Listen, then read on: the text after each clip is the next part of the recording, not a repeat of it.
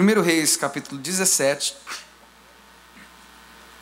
Tenho certeza que Deus vai falar muito com você nessa noite. Eu estou muito empolgado, porque essa palavra falou muito ao meu coração. E eu tenho certeza que vai falar com você também. Você está com seu celular aí? Desliga ele. Né? Não deixa ninguém te incomodar agora no WhatsApp.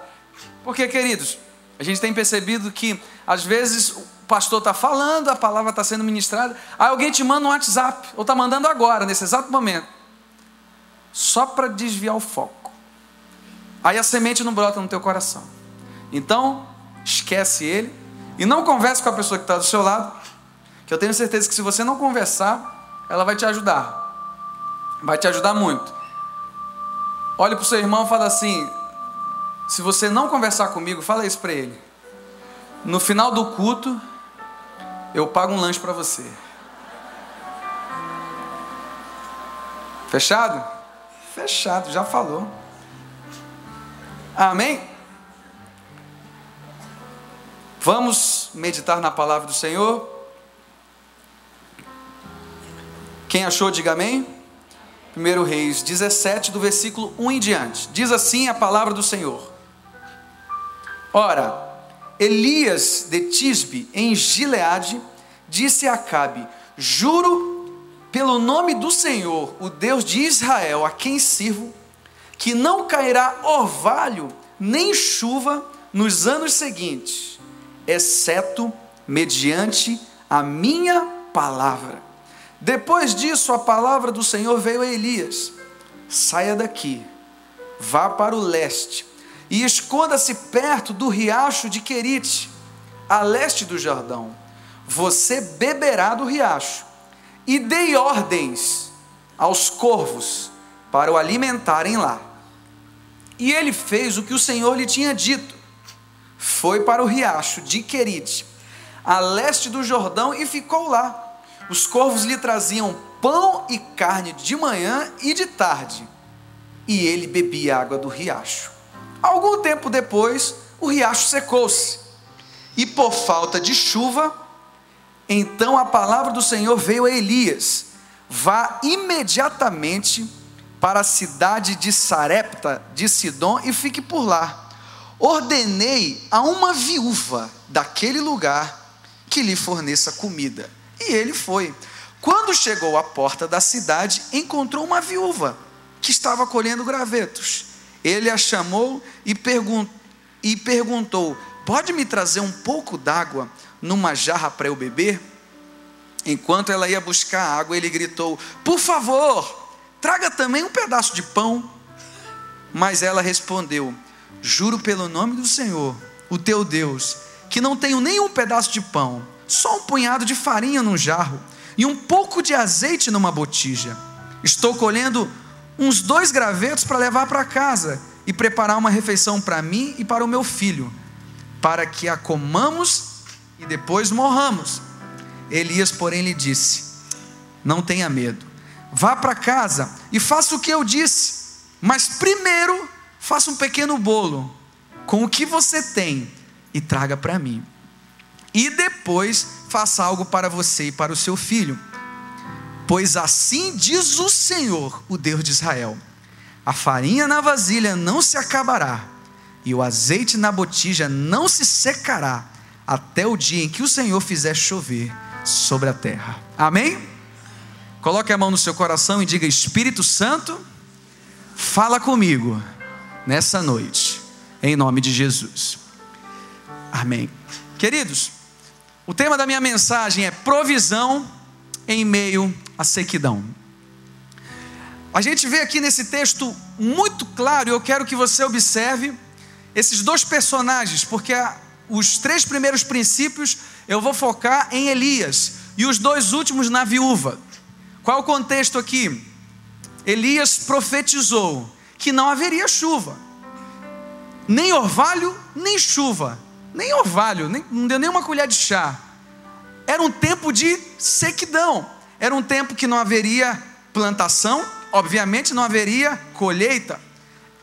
E queridos, o tempo de sequidão, para a gente, representa, sabe o que? representa o mundo que a gente vive, o mundo mal, representa o dia mal, representa para a gente aquilo que a gente não decidiu viver, mas acontece. A gente não pode achar que porque a gente está nesse mundo, mas a gente às vezes serve a Deus, ou vem para a igreja, ou lê a Bíblia, ou ora, ou jejua, que nós vamos estar imunes a alguns problemas. Isso vai acontecer, e Jesus nunca enganou ninguém. Ele disse lá em João 16, 33: No mundo tereis aflições, mas tem de bom ânimo, porque eu venci o mundo. Houve um tempo em que Elias profetizou a Acabe: não haverá chuva nem orvalho, até o segundo a minha palavra. E quando eu li isso aí, eu, eu vi claramente que a palavra de Elias era a palavra de Deus, porque eles andavam em concordância. A palavra de Elias era a palavra de Deus. E eles estavam vivendo um tempo de sequidão, um tempo onde não havia chuva. E, queridos, no mundo que a gente vive hoje é um mundo seco, um mundo sem amor, um mundo de injustiça. Se você vê os telejornais, as notícias do G1, você fica revoltado, porque você vê onde nós vamos parar. O mundo está caminhando por um, por um caminho sem volta, de ilusão, de desamor, de hedonismo, em que as pessoas pensam primeiro em si, é o prazer pelo prazer. Se a gente for analisar, nós estamos vivendo esse tempo, mas através dessa palavra, através desses personagens, Deus vai nos falar nessa noite sobre princípios maravilhosos para nós termos provisão em meio à sequidão. Em como nós absorvemos aquilo que Deus quer nos entregar num mundo tão mal, ou num dia tão mal naquela situação que você não queria viver, mas está vivendo. De repente, na sua família, no seu ministério, lá no seu trabalho ou na sua vida. Você não queria, mas é um tempo de sequidão. Mas eu quero dizer para você que Deus tem provisão em tempo de sequidão. Você crê nessa palavra? Você recebe essa palavra na sua vida?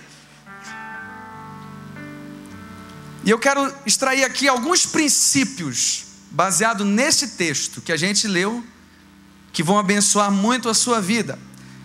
E eu começo fazendo a pergunta para a gente enumerar alguns princípios: como nós podemos experimentar a provisão em meio à sequidão?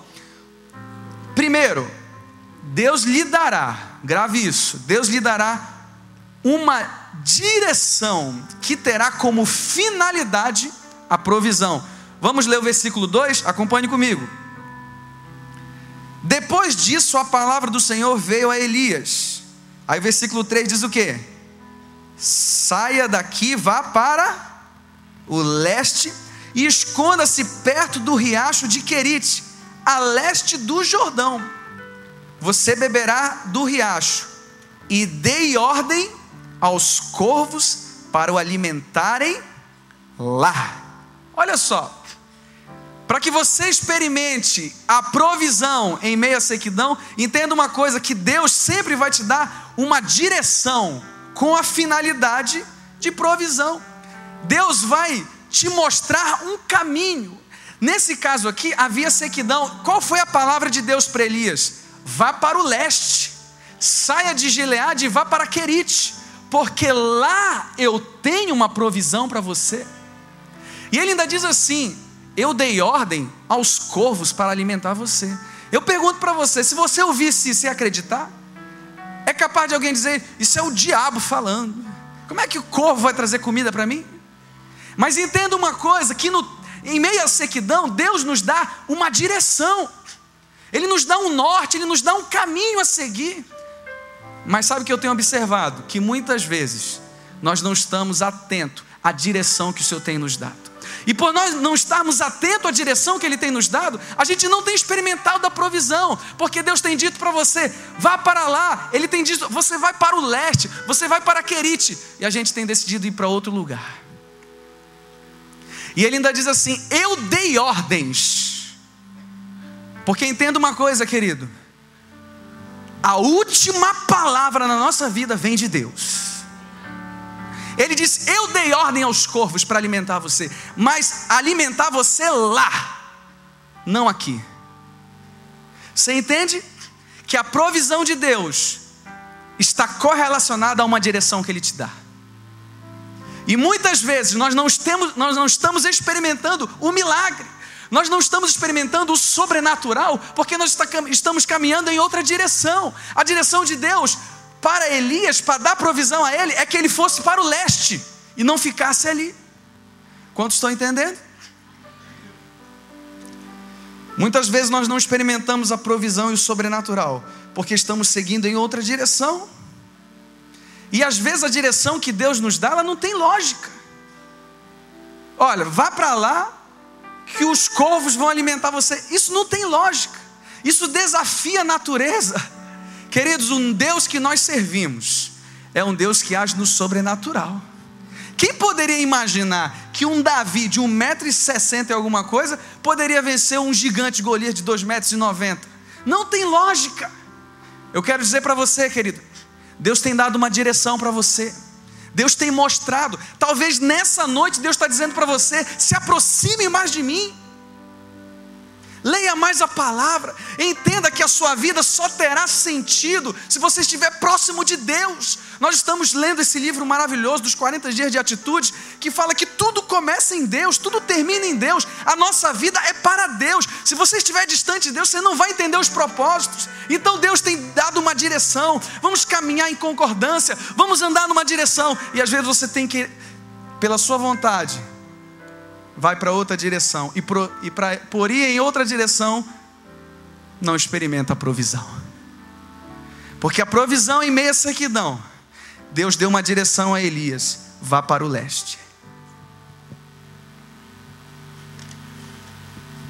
Você quer experimentar a provisão em meio à sequidão? Número dois, permaneça ouvindo a voz de Deus e esteja disposto a estar no lugar onde Ele ordenar.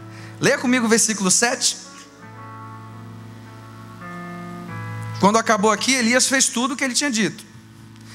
Olha só, vamos ler o versículo 5 e o 6 primeiro. Diz assim: Ele fez o que o Senhor lhe dito, foi para o riacho de Querite, ao leste do Jordão, e ficou lá. E o que aconteceu? Aconteceu o que Deus falou que ia acontecer. Os corvos lhe traziam pão e carne de manhã e de tarde. Olha só. Olha, eu fico imaginando. Como é que era essa carne, né? era, era algo sobrenatural e ele bebia água do riacho. Aí no versículo 7 diz: Algum tempo depois, o riacho secou. Por que o riacho secou? Porque a palavra que Elias tinha dado era que não haveria chuva, então naturalmente não tinha mais. Não tinha mais água. Então a palavra do Senhor veio a Elias e disse: Vá imediatamente para a cidade de Sarepta, de Sidom, e fique por lá. Ordenei, olha só, é parecido, né? Ordenei a uma viúva daquele lugar que lhe forneça comida. Se você quer experimentar a provisão no meio da soquidão, permaneça ouvindo a voz de Deus, esteja disposto a estar no lugar onde Ele ordenou. Sabe o que eu aprendo aqui, querido? Que a nossa vida tem etapas. E que as etapas das nossas vidas têm que ser dadas por Deus. Você já viu aquelas pessoas que dizem assim: eu vou sair da igreja, eu vou sair do ministério, eu vou abandonar isso. Eu pergunto: foi Deus que mandou você sair? Ou foi a mágoa? Foi Deus que mandou você sair desse lugar? Ou foi a falta de humildade? Enquanto você permanecer ouvindo a voz de Deus, e você estiver disposto a ir aonde Ele ordenar, nunca faltará provisão na sua vida. Nunca. Porque no tempo em que acabou a água em Querite, a palavra de Deus veio a Elias e disse: Agora você vai para Sarepta. O tempo de Querite acabou, agora é Sarepta. E às vezes a gente tem confundido tudo. Deus tem falado: agora é o momento de você partir para uma próxima etapa. E por você não ouvir e não entender a voz de Deus, você permanece em Querite. E às vezes, por permanecer em Querite, a água dali acabou e você não tem mais provisão. Mas a ordem de Deus não era para você permanecer mais lá. Você entende, querido, que a provisão de Deus está ligado a gente estar atento à voz dele e a gente se submeter a estar aonde ele nos mandar. Deus disse para o povo de Israel: vá para o deserto. E no deserto tinha o que? Maná. Tinha provisão. Às vezes a direção que Deus está te dando realmente não tem lógica. Mas se você estiver disposto, você vai entender que Deus trabalha por etapas na nossa vida. ciclos em nossa vida. E a gente vai experimentar o sobrenatural de Deus à medida que a gente decidir estar mais próximo de Deus. Eu quero declarar em nome de Jesus que nessa noite todos nós vamos sair daqui mais apaixonados por Deus. Nós vamos sair daqui mergulhados em Deus, dizendo: Senhor, nós queremos entender e receber a tua provisão num mundo de sequidão, num mundo de desamor, num mundo onde as pessoas eh, não se importam umas com as outras. Eu sei que há provisão e a fonte de amor para o Senhor derramar na minha vida, e aquilo que vem para a sua vida não vem só para você, vem para abençoar outras pessoas. Salmo 23, que você conhece muito bem, diz o que? O Senhor é o meu pastor, nada, nada me faltará. Sabe por que nada vai te faltar? Porque Ele é o dono da provisão. Mas sabe por que a provisão não vai faltar? Se Ele for o teu pastor. Porque a ovelha ouve a voz do pastor. E a ovelha está atento quando o pastor diz: o tempo de Querite acabou, agora é Sarepta. Às vezes você está no momento de sequidão, em algumas áreas da sua vida, porque Deus já te falou que precisa de uma mudança, mas você não decidiu mudar. Deus já te disse: o tempo de Querite acabou, agora você precisa ir para outra. O tempo de imaturidade acabou, precisa mergulhar na palavra precisa buscar mais a Deus em oração, porque nós não vamos experimentar coisas novas vivendo as mesmas coisas. Nós não podemos esperar resultados diferentes com as mesmas atitudes. Em Querite tinha acabado a água, mas Deus já tinha planejado uma provisão lá em Sarepta. Que assim seja na sua vida. Esteja atento à voz de Deus. E como eu posso fazer isso estando próximo dele? Meditando na sua palavra não faltando a célula, vindo para o culto da resposta, tendo comunhão com os irmãos, tendo TSD, tempo a sós com Deus, conectado com Deus, acima de tudo, conectado com Deus. Ah, meus queridos, Deus tem provisão para você e para sua família. Deus tem provisão. Você está vivendo um tempo de sequidão, Deus está dizendo: Eu quero derramar minha provisão sobre a sua vida. Terceiro, até o terceiro ponto eu estou focando em Elias. Os últimos, os últimos dois eu quero extrair alguns princípios da viúva. Terceiro, entenda que muitas vezes, essa é uma benção, a provisão está disfarçada de dificuldade. É. Vamos ler o versículo 12? Acompanhe comigo. Ele pediu para a mulher o que? Água, né? Aí quando ela estava indo buscar água, ela falou assim: ah, faz um favor, traz um pão também. Aí olha o que ela responde. Mas ela respondeu: Juro pelo nome do Senhor, teu Deus, que não tenho nenhum pedaço de pão, só um punhado de farinha num jarro e um pouco de azeite na botija. Olha só, eu pergunto para você: o que, que Deus disse para Elias? Vá para Sarepta, porque lá eu ordenei a uma viúva que te dê comida. Aí ele chega lá, vê uma viúva colhendo gravetos. Ele imaginou: essa é a dona do Outback. É ela que vai me fornecer comida. Não pode, Deus não é maluco. A gente pensa no lado natural. Ela é dona do restaurante, não pode ser, ela está disfarçando. Deus quer fazer uma pegadinha comigo. Era isso mesmo. Às vezes a gente fica achando que com Deus, dois mais dois é quatro, e não é.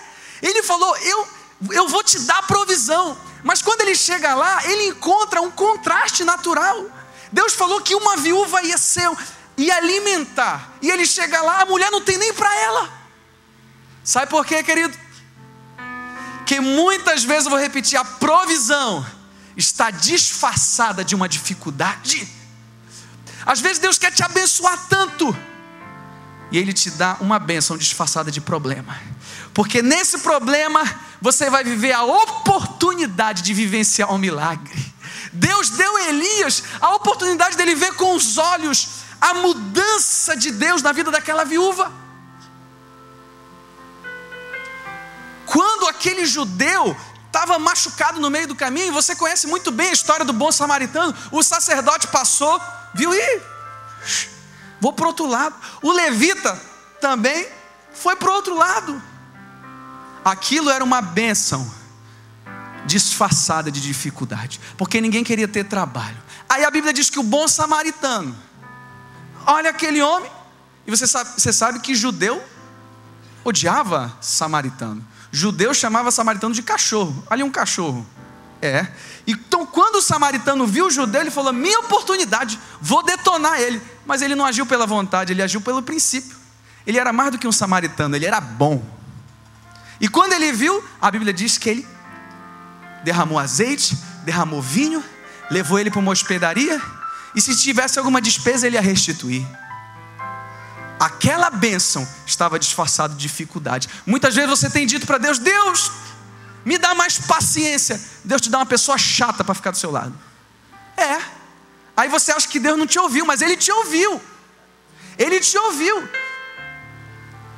Aí você, que critica o filho dos outros, na igreja, aí quando nasce teu filho, é o mais bagunceiro da igreja.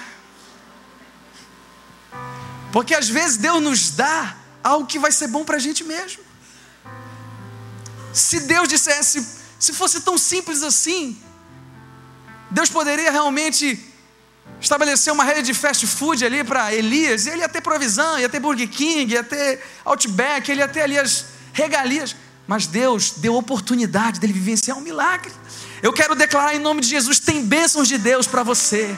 Elas estão espalhadas por aí, disfarçadas de dificuldade. Mas hoje Deus abre os teus olhos espirituais. E você vai enxergar que Deus está te levando, na verdade, é para oportunidades. Oportunidades. Deus já está falando com você. Aquele vizinho do 300 e. Aquela situação que você não queria enfrentar, mas Deus colocou no teu caminho são oportunidades, é a provisão disfarçada de dificuldade. Quantos recebem isso na sua vida? Dá um glória a Deus. Ah, meus queridos.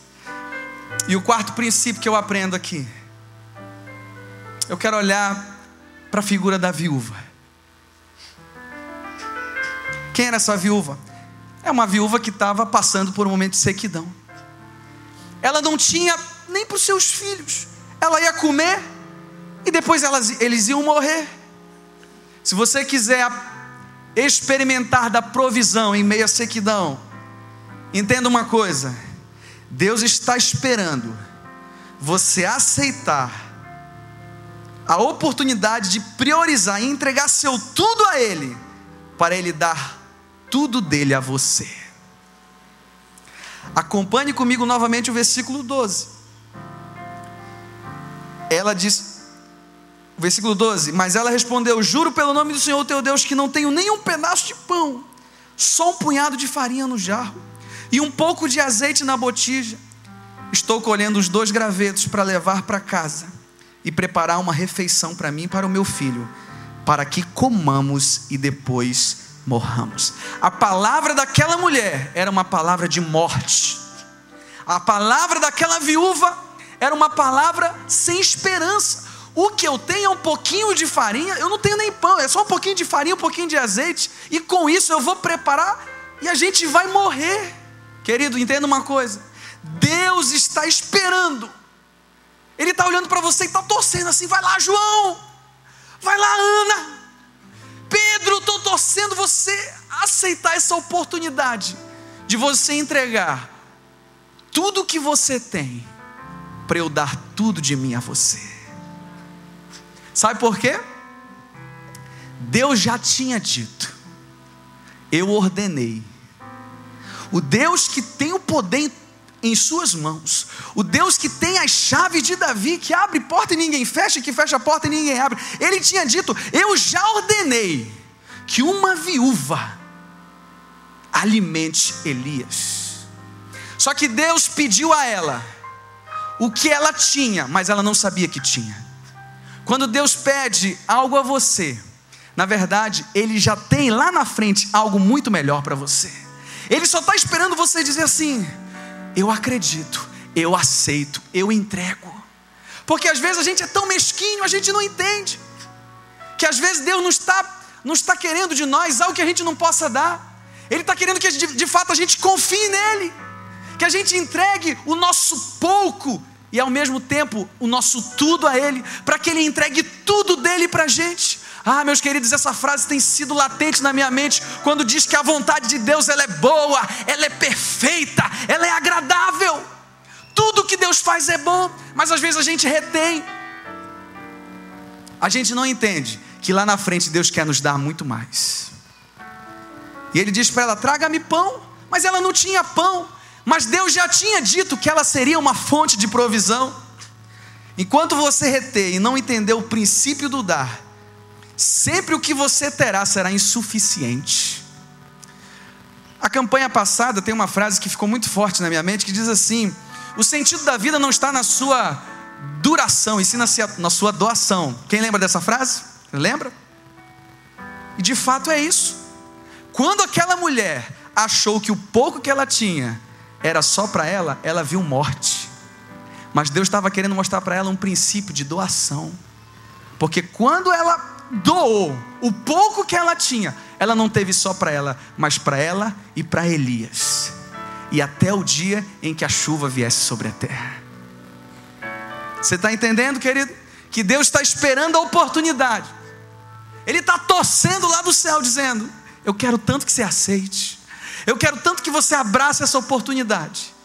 Do pouco que você tem, você entregar a mim, porque lá na frente eu tenho muito mais para você.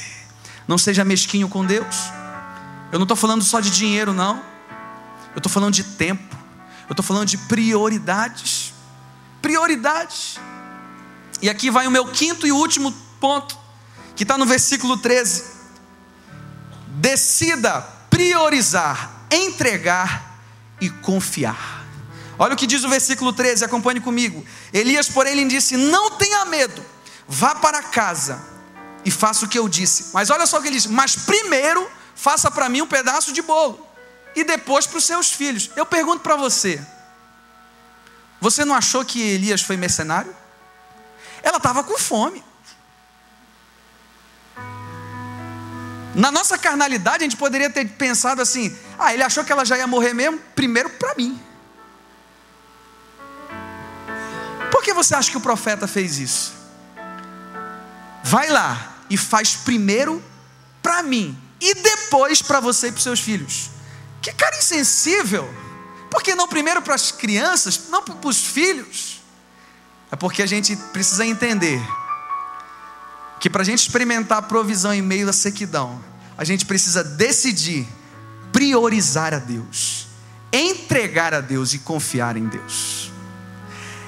Nada mais, nada menos, o profeta estava ensinando um princípio de prioridade. Ele diz: vai lá e faz o que eu te disse, mas primeiro você vai fazer um bolo para mim, com o que você tem.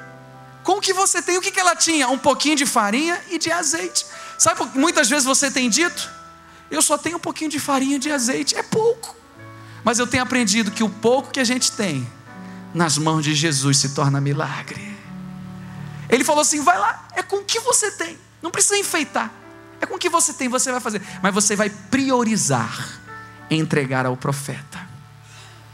E sabe o que eu aprendo aqui? Priorizar, entregar, confiar. Para você experimentar a provisão de Deus na sua vida em meio da sequidão, entenda que o reino de Deus precisa ser priorizado. Mateus 6,33 diz: Buscai primeiramente o reino de Deus e a sua justiça, e as demais coisas vos serão acrescentadas. Sabe por que muitas vezes a gente não experimenta a provisão? A gente não vê o milagre, a gente não vê as coisas acontecerem, porque a gente sempre tem dito para Deus e para as coisas de Deus: eu não tenho tempo. Vamos orar, não tenho tempo. Abra uma cela na tua casa, não tenho tempo. Vamos ler a Bíblia, não tenho tempo. Vamos amar as pessoas, não tenho tempo. Não é que não tem tempo, é porque não é prioridade. Porque quando é prioridade, a gente arranja tempo. E o profeta estava dizendo: priorize a Deus. Porque Elias ali estava configurando a pessoa de Deus. Primeiro, a primícia, ele ia, ele ia priorizar a Deus.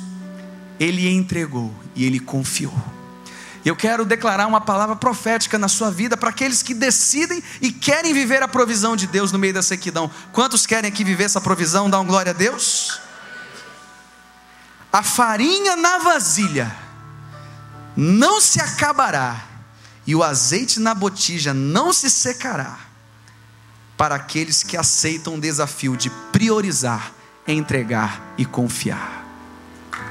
Porque ele falou, o profeta disse, a palavra de Deus foi muito clara: a farinha na vasilha não se acabará.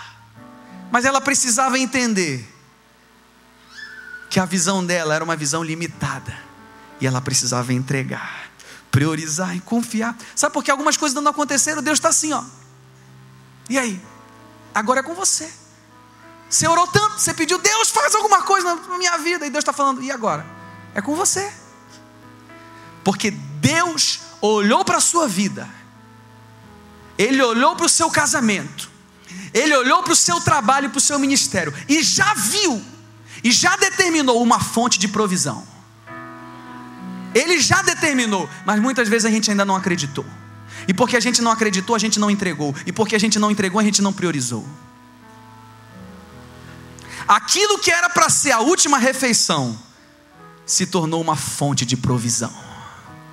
Era a última refeição. Um pouquinho que a gente tem, a gente vai comer e a gente vai morrer. Mas Deus já tinha olhado para aquela situação e disse: Você não será, essa não será a sua última refeição.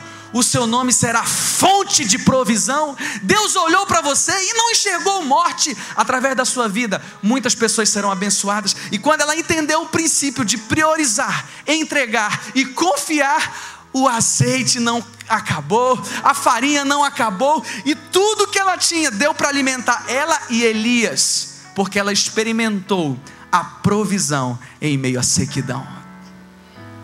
Deus quer fazer tantas coisas na sua vida, no teu casamento, no teu ministério, quer fazer tantas coisas, e Ele está dizendo para você: o que, que você vai fazer hoje? Você vai viver uma vida olhando para você? Ou você vai entender que se você priorizar minha vontade, eu já te abençoei. Sabe o que a palavra de Deus diz? Eu já abençoei com toda a sorte de bênçãos nas regiões celestiais, com todas as sortes. Existem bênçãos de Deus incontáveis para as nossas vidas. Eu quero declarar mais uma vez: o azeite não vai acabar, a farinha não vai acabar na tua casa. E eu não estou falando de mantimento somente. Porque quando a Bíblia fala também no Salmo 23, o Senhor é meu pastor, nada me faltará, Ele está dizendo que ainda que alguma coisa venha me faltar, a tua presença não vai me faltar. E tudo que a gente precisa é estar perto do eterno, é perto de Deus, porque Ele é a fonte de provisão. Ele já olhou para você, querido, Ele já olhou para você e disse: Eu ordenei aos corvos que vão te alimentar, eu já ordenei a uma viúva uma improbabilidade. Ela vai ser fonte de provisão. Deus faz assim. Ele usa as coisas simples para confundir as sábias. Da onde menos se espera, ele torna uma fonte de provisão. Assim será a sua vida. Quantos recebem essa palavra? Um glória a Deus. Olhe para duas ou três pessoas que estão perto de você. Diga assim: Você será uma fonte de provisão em meio à sequidão.